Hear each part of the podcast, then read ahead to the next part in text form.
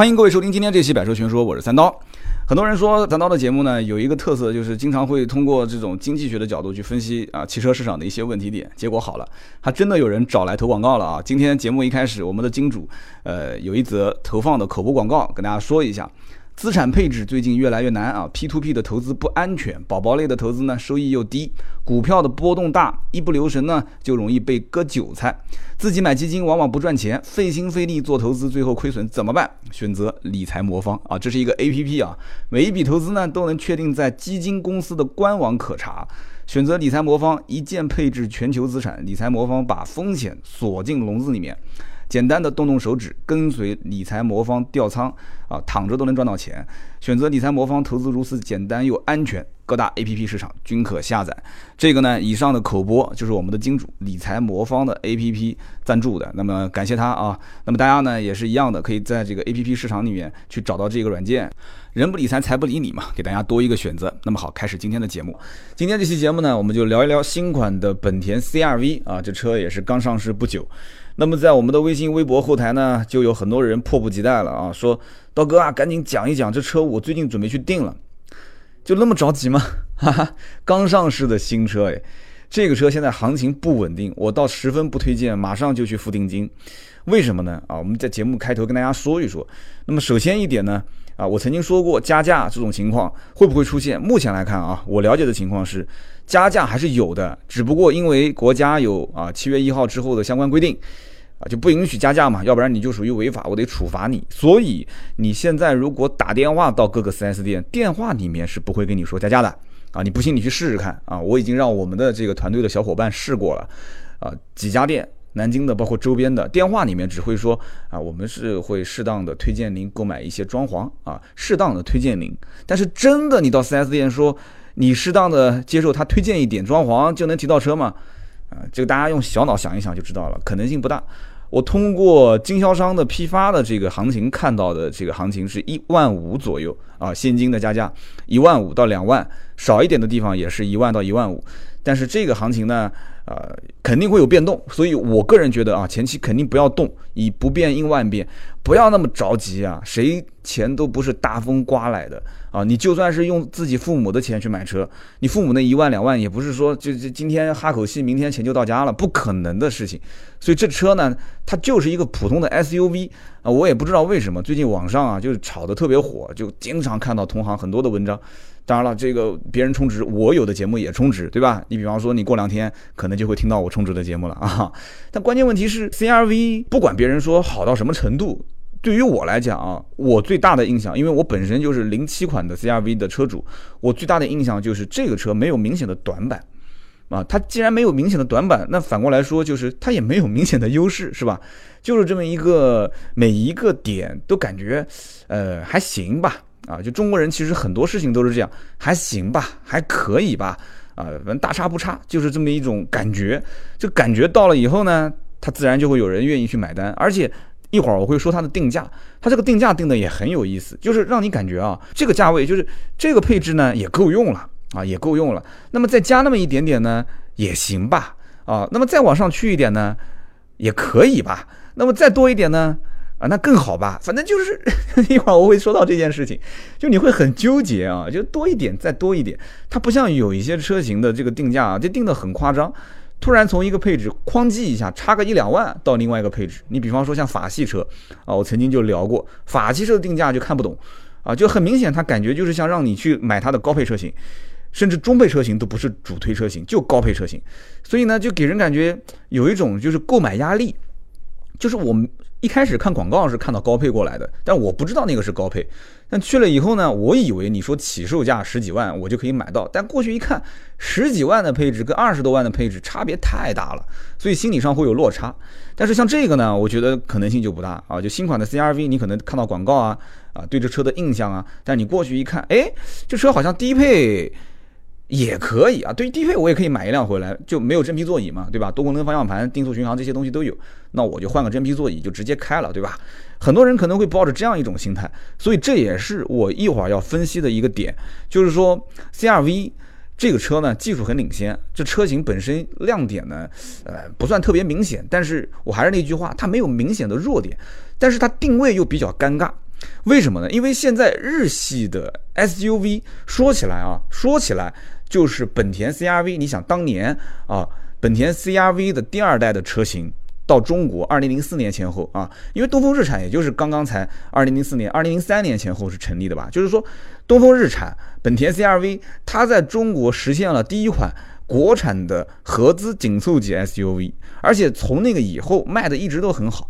啊，二零零七款就是我当年开的那一款，当时一上市，一直到二零一二年前后，那个车都是销售排第一，基本上应该很少排第二。而且你要知道，当时那个车的行情还是加价，所以说很多老百姓以前对于越野车。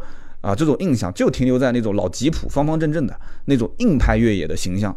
那么后来 CRV 呢，讲的夸张一点，它应该算是这个行业里面，或者应该怎么讲，就是在 SUV 城市 SUV 里面，它算是第一个，是很多人觉得这是一个很新鲜的产物。真的是，你可以去查一查，在本田 CRV 之前啊，二零零四年之前有没有过市场上出现过这种啊，就是以 SUV 命名的这种啊车型？应该说在国内是没有的，而且它是第一个国产，所以很多老百姓对这种车，你想从二零零四年到今年二零一七年，十三年的时间。这种口碑的积累啊，这种就是单一车型不停的进化换代啊，一代、二代、三代、四代、五代，就这种不停的换代，很多人他就会觉得说，哎，这以前的口碑，我问问隔壁老张就行了嘛，对吧？这车到底怎么样？然后呢，网上看看论坛帖子里面啊，怎么样？大家怎么评价？而且全国各地啊，类似像这个 CRV 的车友会特别多啊，别的我不敢讲。我们就说南京嘛，南京的这个漂移啊，CRV 车友会，但它现在不叫漂移 CRV 车友会了啊，以前就叫 CRV 这个漂移车友会，车友会会长老杨，老杨就是做这个起家的啊，现在开了很多分店啊，这哥们儿我们关系也不错，而且听节目当中可能有很多人就是这个车友会的会员。现在你看很多车的这个尾标，现在贴的已经就贴这个漂移车友会啊，它已经不是 CRV 了，有的可能是 Q 五啊，有的可能是叉三，所以这个广大的群众基础。啊，是一个核心的点。你再加上东本啊，本身现在整个网点的布局还是不错的，虽然说卖的没有广本那么好，但是这个 CRV 是属于台柱子。这一次换代让我感觉就很像当年的啊本田思域的换代。本田思域不也是吗？以前一个发动机打天下，一点八升，然后现在呢啊换成一点五 T 了啊，很开心，对吧？很开心，卖的非常好。但是呢产能不足，因此市场上就一直加价加价加价。就你加呢，你越加还越有人愿意买。哎，就是跟买房一样的，对吧？买涨不买跌，像南京那个河西的房价，现在都不卖了，现在都不卖了，不限购嘛，就叫陪跑，就所有的人都是陪跑。然后呢，一个房号能炒到六十万，你没听错啊，没听错，不是买房，就是你想排队拿这个房子的这个资格，花六十万去排队啊。都疯了，我跟你说，真的，我身边就两个人，就是啊，包括我一个表哥，啊，他跟我说四十五万能搞定，感觉还很开心，像上算一样的。但你捧着四十五万，那个帮你导号的人他不愿意收这个钱，这很头疼啊，这很头疼，所以都疯了，你知道吗？买涨不买跌。那么本田这一次 CRV 的换代呢，我感觉也就和这个思域换代很像啊，当年是二点零、二点四，现在在不在卖呢？其实也在卖。啊，停产在售啊，二点零、二点四还在卖，但是二点四肯定陆陆续续就不会再再出了嘛，因为二点零也是当时卖的相对不错的。如果我是厂家，那我肯定是最后再产一批二点零的车，对吧？然后给你过渡一下，二点零现在优惠两万多块钱，新款你哪怕就是加价加那么一些。二点零的以前老款车型，如果说优惠幅度大了，那有些人觉得说，哎，来都来了，看看老款吧，哎呀，不行就提个老款吧，对吧？销售可能也会说，哎，买什么都是买，以前老款也不错，更皮实，更耐用啊，就说不定就给他，反正他无所谓，他卖什么车都拿提成的，他说不定就给他转成老款，就直接提一台老款走。很多的客户可能觉得说，哎，买无所谓，他讲的也对，老款新款长宽高空间也都差不多，反正就是开呗，长得也差不多。管他那么多呢，就买个老款吧。所以可能会出现这样一种情况。所以呢，我始终觉得给大家提醒就是 CRV 的新款刚上市，先观望，听我的，没错，先观望一段时间。这个价格行情会有变动的，你不要认为说啊，这个 CRV 就跟思域的行情肯定是一样的，对吧？刀哥，你当年还说呢，说本田思域啊，再过个半年或者是一年肯定会降价。你看思域上市那么久了，不是还是没降价吗？当年第一，我是觉得本田思域这车本身就确实我开的感觉噪音那么大，不是那么好，你知道吗？而且做工各方面，我觉得在同级别当中，除了配置高一点，没有什么太多可以让我能说到说到的东西。这个车如果按照正常三厢车的日系车的行情，就是三厢日系车的普遍行情的话，优惠个一万块钱不很正常吗？我是这么想的，优惠一万块钱很正常。谁知道第一？啊，本田的死忠粉丝特别多，很多人他就非本田不买，你怎么办呢？对吧？这是我低估了一件事情。第二个低估就是东风本田武汉工厂的产能不足，而且这个产能不足不仅是本田思域，包括后来的冠道的 1.5T 啊，包括 URV 1.5T，因为冠道和 URV 的 1.5T 这整个的发动机的机头其实都是在啊都是在武汉工厂生产的，所以这就反过来再问一个问题了，你说都用 1.5T，那？冠道 1.5T，URV 的 1.5T，思域的 1.5T，现在都出现了产能不足的情况。你 CRV 的 1.5T 难道产能就足了吗？虽然说功率和扭矩方面是有所的增加，但是就无非还是一代产品嘛，对不对？我就不相信，呃，思域产能不足，URV 啊，冠道 1.5T 产能不足啊，难道说 CRV 的 1.5T 产能就足了吗？我个人认为，其实现在的这种。情况是本田本身就预料到的，但是没有办法，他就得先让这个 CRV 变成 1.5T，就这一次换代一定在动力上面先行。你看现在的奇骏啊、啊荣放啊都没有去转神涡轮增压车型，那我就先转，我要抢占先机，这一点他必须得做到。而且现在基本上大家会发现啊，就是以前 CRV 也好啊，荣放也好，包括这个奇骏也好，其实定位是在二十以上，也就是说它的区间应该是在二十到二十五万这个区间。但你还会发现啊，这两年日系的 SUV 基本上已经是在二十到二十五这个区间被清理出局了，这个区间现在属于中大型 SUV。这个是一个时代啊，新物种去灭绝以前的老物种，新网红去代替老网红的一个趋势。没办法，中大型 SUV 价格，哎，就是在二十到二十五都能买得到，对吧？柯迪亚克也好，昂科威也好，你可以再看看其他的车，很多的一些国内的自主品牌车型，甚至还不要这么多钱。但是 CRV 啊，包括现在的 RAV4，还有包括现在的这个这个这个奇骏，就只能沦为啊十七万到二十万上下区间的这样的一个产品。所以这是一个很悲剧的事情。本田 CRV，你我一会儿要分析定价的时候，你就会发现，其实它骨子里面还是希望自己的客户去选它的中高配车型，甚至它的混合动力车型。所以为什么啊 CRV 现在要把混动车型作为重点去推，先上市？他可能也知道这个到底有多少人会买单呢？是不是？现在还能重振当年说啊，我要买一辆 CRV。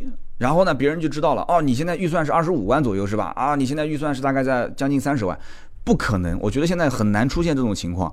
而且一个选择买 CRV 的车主，其实不管是老车主也好，还是新车主也好，我个人觉得他其实对于油耗的预期是比较高的，因为本身我买辆 SUV 嘛。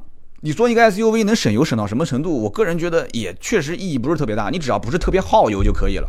什么叫特别耗油？你整天给我开十二个油、十三个油，那我就觉得你是特别耗油。你要如果正常的话，你说开到个十个油啊。啊，九个油啊，那都很正常。你哪怕十一个油，我都觉得很正常。我原来那辆二点零的 CRV，基本上也就在十个油上下啊，开着空调市区堵车十个多一点。如果经常跑高速，也就是九个多一点，基本就是这样，我也能接受啊，我也能接受。买一个混合动力，你能省到什么程度呢？啊，能到省到什么程度？所以这一点，我觉得很多客户其实心理预期，并不是冲着说啊，我要买一辆混合动力的 CRV，我是为了它省油。能省几个钱，对不对？能开得起 CRV 这种 SUV 车型的人，我就不相信他就真的是为省那么一点钱。而且你去看一看雅阁，你就知道了，整个定价体系，其实这一次的呃 CRV 的定价，你看七款车型，对吧？一点五 T 七款，然后再加上三款混合动力，其实跟雅阁的这种定价很相似。雅阁虽然是呃有二点零有二点四，然后分别有四款，就是八款，然后再加三款混合动力车型，但是你看它的每一个价格区间啊，它每一个价格区间就特别相似，特别相似。只不过雅阁是二点零二点四，然后 CRV 就变成两驱四驱啊，就是这样。我感觉其实它定价特别像，然后它的整个的一个混合动力的这个配置和。传统的燃油车之间它的配置的那种差别，等会儿我也会说啊，也是非常非常的像。所以你看一看现在雅阁的优惠，你再看一看雅阁现在卖的最好的车型，雅阁卖的最好的车型不是混合动力，虽然混合动力当时被炒得非常的热，但是老百姓的眼睛是雪亮的，而且最关键的是，大多数的人选择买雅阁车型的时候，兜里面就那么一点钱，就二十万上下，多了买买不了，买不起。那么因此，二点零的舒适十七万九千八，二点零的精英十八万九千八，这两款是绝大多数，我可以说不夸张一点讲，四分之三点五的人都是买这些车。十七万九千八，十八万九千八，这两款二点零，而且这两款的价格还不是以官方报价作为就是终端零售价，终端还有优惠啊！我经常在芬达和微博的这个提问里面，会有人会问我说这车最近能优惠多少钱？所以因此你会发现现在啊，就是 B 级车也好啊，就以雅阁为例啊，包括这个紧凑级的 SUV 这种就是定价已经是我个人觉得就是你 CRV 到底等于什么样区间的一款车？你雅阁。等于什么区间的一款车？很多人通过这几年就日系车的，也不能叫做一蹶不振吧，就是自然被新生态所，我觉得用颠覆这个词不太好，应该是叫什么？所进化啊，所更新换代之后，它就自然会降到了一个维度。而现在这个维度是多少？其实我觉得 CRV 的维度应该就是二十以内，十七到二十。那么在这样一个情况下，现在。多少人会超过二十的预算去买一辆本田 CRV？我觉得这是一个大大的问号。我刚刚前面也提到过，从二零零七年第三代的这个 CRV 引入国产，也就是我当年开的那一代啊，零七款，那么卖的不错，卖到一二年，那为什么会一二年本田 CRV 就感觉竞争力就明显有些不足了呢？啊，就各种其他的车型销量就一直在往上窜，为什么 CRV 当时就感觉危机四伏啊？其实问题很简单，首先一个就是啊，以德系为主的，你看当年的途观、新途观二零一二款，大家还记得吗？对吧？二零一二款上市之后，其实整个的价格从当时一开始加价，然后到一二年、一三年，陆陆续续的价格开始往下降，然后途观一路那个降价就一直止不住了，再加上啊，再加上。自主品牌 SUV 的一个爆发式的增长，大家可以回看二零一二年的一些汽车界的相关新闻，你会发现，二零一三年年初，几乎所有媒体总结，二零一二年是啊国内自主品牌 SUV 的一个元年啊，你你可以定义成元年是什么概念？就是跟去年、前年、大前年、前面几年比起来，那就是爆发式、井喷式的增长，自主品牌 SUV 增长了百分之四十。有人讲百分之四十的增长量是什么个概念？这么跟你讲吧，就是当年二零一二年国内的乘用车市场平均增幅是百分之七点七。就是一二年，其实已经开始有一点，有一点点不太景气了啊！我是二零一四年离开 4S 店的，所以当时一二年我回想了一下，也还行，就是那那个时候行情也还可以，但明显开始感觉是从顶端开始往下走了。那么整个当时二零一二年的啊，就是国产 SUV，也就是合资加上自主一起啊，它所有的销量是卖了多少呢？二零一二年卖了一百九十八点三九万辆，同比增长百分之二十三点八，这里面含合资也含自主。你想想看，其中自主品牌百分之四十是什么个概念啊？其实它就完全把当年的百分之二十三点八的这个百分比给拉上去了。如果没有自主品牌的话，当时 SUV 的整个的增长量不可能有那么高啊！就是国内的这个国产 SUV，当年的哈佛的 H 六啊、瑞虎、比亚迪的 S 六这些车型，你可以去看一看，销量相当恐怖。有人可能会说，哎，当年的这些自主品牌的车怎么会跟 CRV 这样的车产生竞争呢？CRV 在当年怎么说也是一个二十万上下的车，对吧？哈弗 H 六、瑞虎、比亚迪 S 六这些车子也不过就是十来万的车。其实吧，竞争方面是没有直接的关系。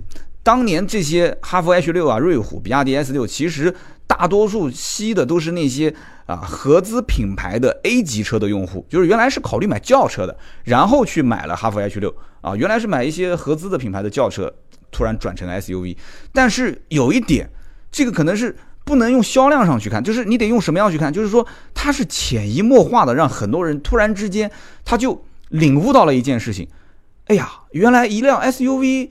也没有那么贵啊啊！一辆 SUV 其实也就十来万块钱，而且关键是十来万块钱的 SUV，其实造的也还行啊。而且最关键的问题点就是。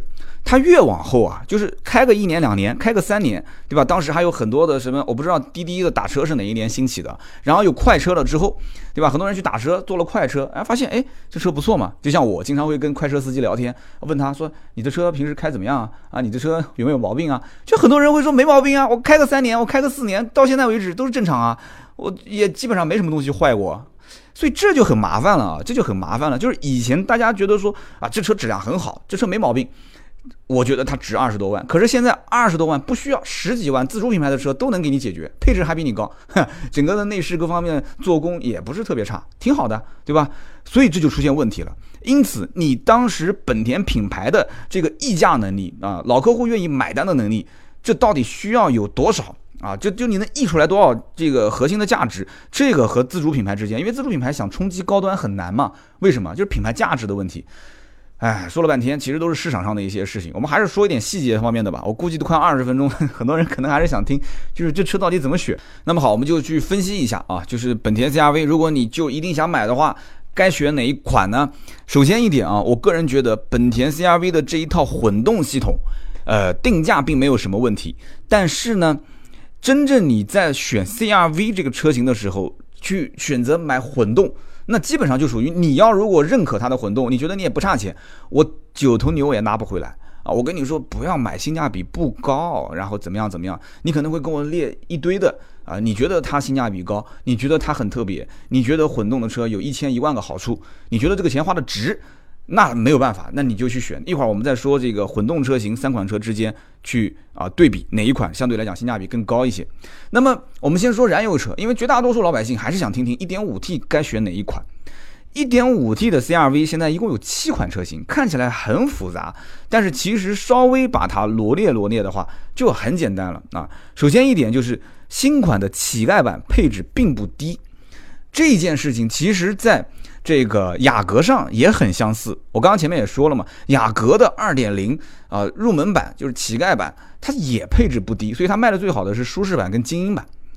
那么因此，CRV 如果乞丐版本配置不低的话，那我几乎是可以预测，那么乞丐版销量应该也不会少。很多人可能说啊，我来我就是想买个乞丐版，入门的价格是十六万九千八，再往上是十七万九千八，这两个版本就是手动跟自动的区别。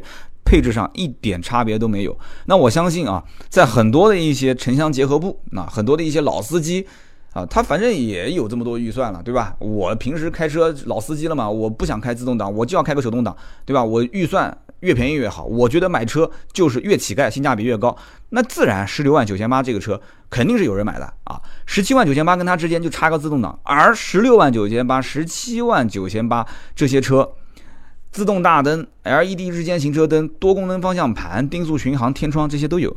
你要知道，一个客户现在去买一个车啊，他如果一看方向盘是多功能的，定速巡航也有，哎，还有个天窗，完了之后呢，就不是真皮座椅，那屏幕呢小一点，就五寸屏，我自己改呗，对吧？4S 店甚至让你足不出户，说，哎，反正现在也要加钱，对吧？我给你加一套真皮座椅，再给你换一个倒车影像、导航、大屏幕。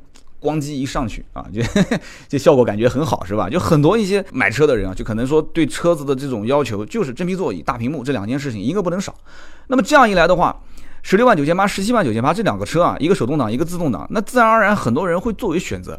那么再往上的话呢，是十九万两千八的都市版，也就是说比刚刚的这个自动挡十七万九千八贵了一万三，贵了一万三，多了什么东西呢？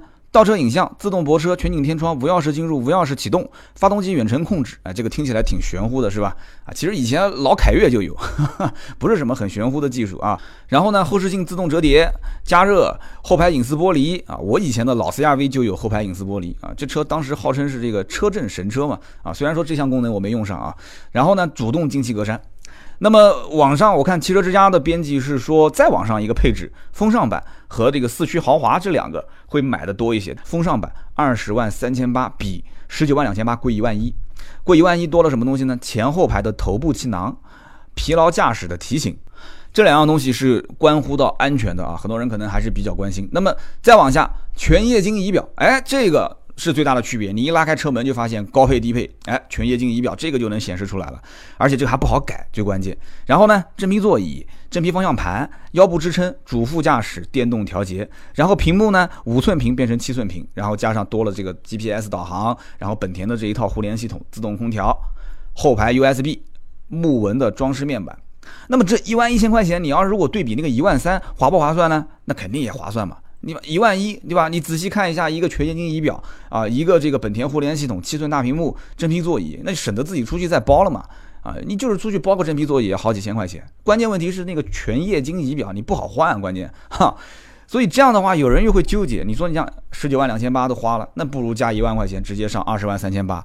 这很多人可能会这么想啊，就是如果是真就差那么一万来块钱的人，那那那可能就是我刚刚讲的，就是十九万两千八也够用了。但是大多数人为了追求这些啊，就是你说实用性也好吧，或者说装逼也好的话，就是这些配置他想要怎么办呢？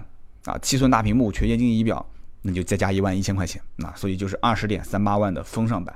所以呢，这也跟啊，包括雅阁也好，包括本田思域也好，它的这种配置就很像。就像我问，我问那个销售，我说本田思域哪一款卖得好？那本田思域的销售说，哪款卖的都好，这搞得就很尴尬了啊。他那么自信，每款卖的都好。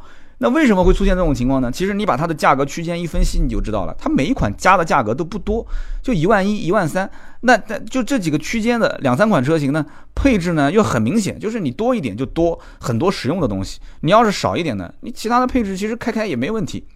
那么再往上就是。多一万块钱，四驱豪华，就说白了多了一个适时四驱系统啊。然后网上有有说啊，有宣传说后悬架的铝合金下摆臂啊，这个跟两驱版本是不一样的，而且前排座椅是有一个电加热。但是我个人不是特别推荐买这个。那你要这么说的话，你又不差一万块钱，你要差一万块钱我上四驱多好。它关键问题是我当年就是开的二点零的四驱版本，然后我的这个。同事啊，就是我的一个办公室的同事，他开的是二点零的两驱版本。我们俩的车有的时候偶尔啊会换着开。你比方说我没开车，他说你把我车开回去，明天上午来接我一下。那我开他的车，我就感觉二点零的两驱跟四驱，至少在我我在南方城市，我没有感觉出有什么区别。相反，它油耗比我还低，四驱油耗会比两驱油耗略高那么一点。所以这个适时四驱，你指望说去挑战一些什么越野的环境，这基本上不用想。适时四驱只是啊，在市区正常的道路给你适当的增加一些通过性，仅此而已啊。再往上贵一万八千块钱，就是二十三万一千八的四驱尊贵版。那么多了什么呢？十七的轮毂变成十八轮毂了，然后呢多了并线辅助啊，这是一个相对来讲就是。主动的安全配置，然后呢，电尾门，哎，我以前一直在想，这个 CRV 如果能有个电尾门就好了，因为它的就这个这个这个尾门的开启角度比较大，那么有些女同志可能个子也不是特别高啊，一开滋就上去了，你还得要用手去伸进去扶。那么电尾门你可以调节高度，还是比较方便的，而且关键问题是我感觉有个电尾门啊，电动后备箱啊，就是感觉这个车就就明显那种感觉就不一样了 啊。像我平时背包什么东西，我就喜欢放在就是后备箱里面，然后打篮球啊、鞋子啊这些，我们都喜欢放在后备箱里面。然后还多了一些什么配置呢？那就包括后排座椅加热，呃，LED 大灯，LED 大灯这个是最明显的，你在外面就能看到这个车是高配还是低配。那么这个大灯呢，也是带自动高度调节的。那么车内呢带氛围灯。然后呢，还有就是像后排遮阳帘啊，这后排遮阳帘大家都懂的，这个确实很不错啊，隐私。那么后排中央扶手有一个中央控制系统，这个以前在 CRV 上是从来没出现过的啊。后排带一个小的控制系统，主要还是调节音响、娱乐系统啊，什么音量调节这些。那么还多了一个盲点显示。基本上这个一万八，我觉得很多人就会很纠结了，毕竟你一点一点加上去，很多人还是会突然清醒过来，就是说。我都加到这个位置了，我还要再加一万八吗？算了算了，我不不加，我不加了。但是有没有人会说上来就是要买四驱版本 CRV 呢？我个人觉得说凤毛麟角啊，凤毛麟角。如果上来就要买四驱版本的 CRV 的话，那我觉得你要如果一上来定价二十一万三千八，那我估计你可能你就直接上到二十三万一千八的四驱尊贵了，就是你预算本身就超二十万了嘛。所以这就是为什么我刚刚前面讲的，我说日系的 SUV 啊，它其实在这个紧凑级当中啊，它就是个二十万的分水岭，这个是很多人心里面。就是你不你不说出来，但是你心里面其实有数啊，你很有数，所以你买不买四驱这个很关键。我倒是觉得你不太推荐啊，我不太推荐买四驱版本的 CRV。那么你如果一定要买的话，四驱豪华再往上啊，四驱豪华再往上，尊贵贵了一万八，尊贵是不是顶配呢？不是顶配，再往上再加一万八，还有四驱尊耀版。这个尊耀版怎么感觉就像打王者荣耀啊？尊耀版这个各个段位。然后呢，再加上这一万八是多少钱呢？二十四点九八万，二十四点九八万这个价格，兄弟们，这已经基本上能够得到这个 URV 和冠道了。你要好好想一想啊，你是买个一点五 T 的本田 CRV，你还是去购一购冠道呢？啊，你还是去再看看，你冠道都能够到了，你再去看一看其他的一些竞品呢？能买的车太多太多了，你甚至 BBA 都能买得到了，二十五万，哎，所以这样的话。我我在想，这个定价是放在那一边啊，就是说你如果只是在这个车型之内去互相做对比，那你可能觉得说多一点呃更好一点嘛，对吧？再多一点，那再更好一点嘛。但是你要是放在整个市场上去对比的话，对吧？这个鱼是鱼的味儿，虾是虾的味儿，对吧？黄瓜、萝卜、青菜，各个篮子里面摆着，对吧？你有人好这一口，有人好那一口，所以这个问题点就很关键了。二十四点九八万的四驱尊耀版，虽然说配置很高，对吧？比刚刚我说的尊贵版还要再多多很多东西，而且确实也很实用。比方说啊，车道偏离预警。甚至它还有车道保持，它会帮你再哎修正一下，还包括什么呢？主动刹车啊，还包括什么呢？交通标识识别啊，这个听起来很先进是吧？然后呢，全景的摄像头，前面也带雷达，有 ACC 自适应巡航、自动泊车，还有抬头显示，就是 HUD 嘛。那么座椅带记忆、自适应的近远光切换、转向头灯、感应雨刷、前排预警式的安全带。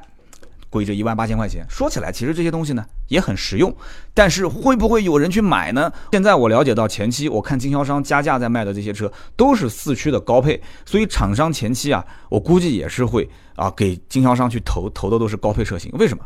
因为高配挣钱嘛，因为一点五 T 本身发动机就少。对吧？我再给你怼的都是最低配，那我不是头脑不好嘛？对不对？所以我个人认为啊，手动乞丐版十六万九千八和自动挡乞丐版十七万九千八，基本上前期啊你就不要想了啊！你要如果想要订这个车，那除非你这个钱啊，就加的钱应该是要。足够的让经销商笑眯眯啊，他有可能才会帮你去定。基本你现在去看的，肯定都是一些四驱车型啊。反正我是在经销商的这个圈子里面，在每天刷，我看那个行情加价啊，加个一万、一万五、两万，都是这些四驱版本。所以这四驱版本加这么多钱，我在想，这真的是信仰啊，真的是信仰，就是把所有的高配置全部定在四驱的。这个版本里面，我觉得这是一大败笔。为什么呢？我个人认为啊，就是 CRV 大多数去买它的人根本就不认它的四驱，你就给我一个两驱，你就给我个两驱，然后配置高一些，对吧？你最起码比四驱怎么说比四驱要便宜一万块钱吧？难道就不行吗？可是很遗憾啊，它两驱版本最高配没有四驱最顶配的配置高。啊，我倒觉得应该是两驱出一个顶配版本，然后你四驱再出一个顶配版本，两驱跟四驱之间的配置有一个款型是重叠的，我觉得这一点才比较好。啊，所以这个我觉得很遗憾，真的是。那么再说说混动车型，混动车型首先在外形上来讲，就和啊这个普通车型差别并不是特别大。它不像丰田，丰田是直接，你看它的标就不一样，标就是有一点点那种蓝颜色的感觉。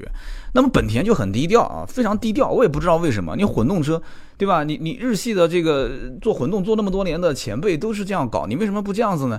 它只是在中网上面。啊，有一点区别，一个是镀铬，一个是烤漆。完了之后呢，在雾灯造型上有一点区别，然后就是轮毂造型啊。我个人觉得这个混动的轮毂造型是比较耐看的啊。我倒觉得那个就是 1.5T 版本的这个轮毂啊，造型有点点夸张啊，有点夸张。我不知道大家是怎么想的啊。然后呢，混动车的这三个配置，我个人是这么想的。首先呢，这三个配置。呃，你去看最顶配的二十五点九八万的静置版，它和四驱尊耀版本二十四万九千八这个版本几乎是一模一样的。那么也可以这么认为，就是为什么会一模一样呢？就是本田在这个级别所投放的所有能给的技术基本都给了。那么这两个都是一个是一点五 T 的最顶配，一个是混合动力的最顶配。那我干脆啊，我就把我所有的技术全部怼上去不就行了嘛？所以也就导致于一点五 T 的最顶配和这个混合动力的最顶配两个配置是一样的。那有人会讲，那是不是就代表着混合动力的成本是比燃油车的成本要贵一万块钱呢？我觉得这个算是它是不正确的啊，这种算法肯定是不对的。为什么？你再去看二十三万九千八的劲驰版。你就会发现，二十三万九千八的劲驰版的配置，你去对比一点五 T 的这个 CRV 的配置的话，它是和二十一万三千八的四驱豪华的配置差不多。哎，这就不一样了，两个车子差了两万多块钱，而且一点五 T 的那个还是一个四驱版本。你想想看，你到底哪个划算嘛？对吧？这笔账我不帮你们去算了，每个人心里面都有笔账。有的人可能说，那我就认这个级别能买得到的，对吧？二十万多那么一些。呃，一个紧凑级的混合动力的 SUV，你帮我去找一找，其他的地方还有没有？那么有人有人讲，我就认这个，你只认这个，我没话可讲，这个没办法，对吧？你你你就喜欢这个品牌，你就喜欢这种车，那九皮牛你也拿不回来，那怎么办呢？你就去买呗，对吧？你也别问哪个性价比好嘛。但是大多数的买 CRV 的人一定不是这样子的。首先，我刚刚前面已经讲了一个前提，就是想跨过二十万这个门槛，我觉得对于很多客户的心理上来讲，都是一个比较难的一个一个门槛。那么跨过去之后，这个从四驱再进化到混合动力，我觉得这是本田 CRV 或者说本田厂商是想干的一件事情，就是想把你二十万以上的这些人全部拉过来去买混合动力，那不更好吗？你说对不对 啊？一点五 T 的这个发动机本身产能就不足，但是呢，这只是厂商的一厢情愿啊。我个人觉得，其实，在终端经销商层面，这种转换难度还是比较大的。你再去看一看二十一万九千八，也就是最便宜的那个版本的混动，它基本上是跟呃一点五 T 的两驱。都市版和风尚版，也就是十九万两千八和二十万三千八之间这两个配置有一点点相似。那么也就是说，二十一万多的这个版本的啊，这个入门版的车型，其实很多人可能啊，我只是说可能会觉得还相对来讲比较有性价比。就是说，我要如果说已经买到了二十点三八万的风尚版，哎，我是不是要再加一点点的钱，直接上一个混动呢？我买个最入门的混动的竞速。不也挺不错的嘛？我估计这个时候有一些人可能会有一点点纠结啊。我刚刚之前所分析的什么四驱版本去转换成混动，混动的高配，我觉得这可能性不大。但是这个二十点三八万的风尚版转成混合动力的，我觉得可能性是有的，转成混动最低配竞速版。所以呢，说了这么多，就帮大家去分析了一下这里面每一个车型之间啊，不管是配置、价格、性价比啊，我自己的一些看法啊，就只只是代表我一家之言。我们最后再说一说现在整个市面上的一些竞争格局啊。现在其实，在这个级别的，就是二十万上下区间卖的比较好的，其实大家估计都想不到，奇骏的销量是很大的。那么奇骏现在出了一个七座版本啊，也是提升自己的竞争力，对吧？然后这两天我在网上也看到有人在问我说，这个版本优惠多少钱啊？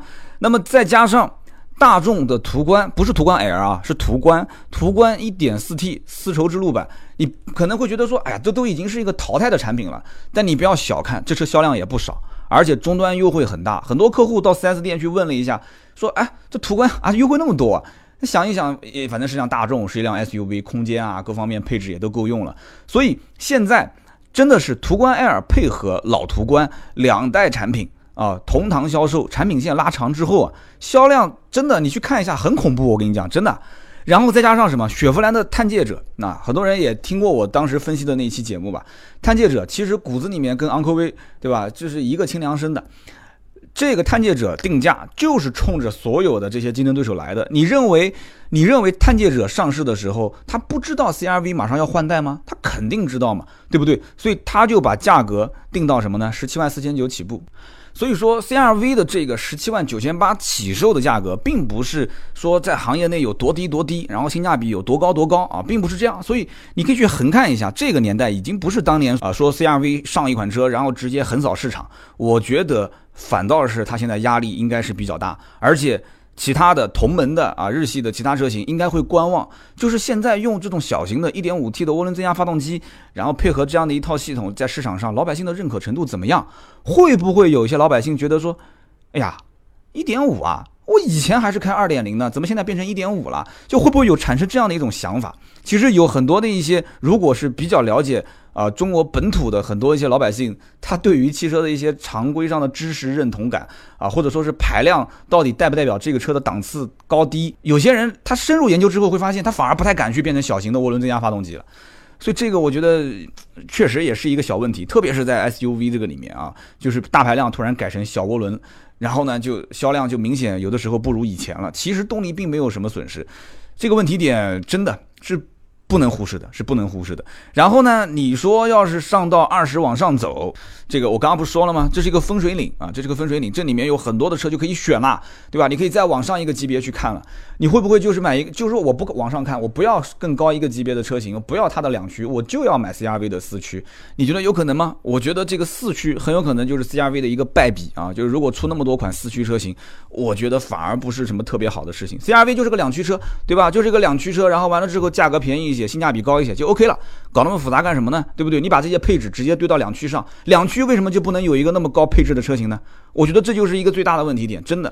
所以，如果两驱出高配，价格呢再拉低一些，两驱至少比四驱少一万块钱吧，对吧？那么这个 CRV 你说竞争力特别强，我还是比较认可的。但是两驱没有出现像四驱顶配那么高配置的车型，我觉得很遗憾啊，这是一个我自己的观点。那么再看这个国内的自主品牌，对吧？二十万上下。GS 八对吧？长安 CS 九五，你们觉得哪个车子是好惹的 啊？现在已经不是当年说啊，你一个日系品牌，一个合资品牌的车，随便你怎么欺负我们啊？那么好，以上内容呢，就是我对于新款本田 CRV 的全部的评价。很遗憾啊，这个车到目前为止还没有进行试驾，因为呢，这个没有厂商邀请嘛，对吧？然后呢，这个本地的 4S 店也还没有到试驾车，但是各个店的店总已经跟我说了，只要车子一到，打电话给我，我会去试一下啊，会去试一下。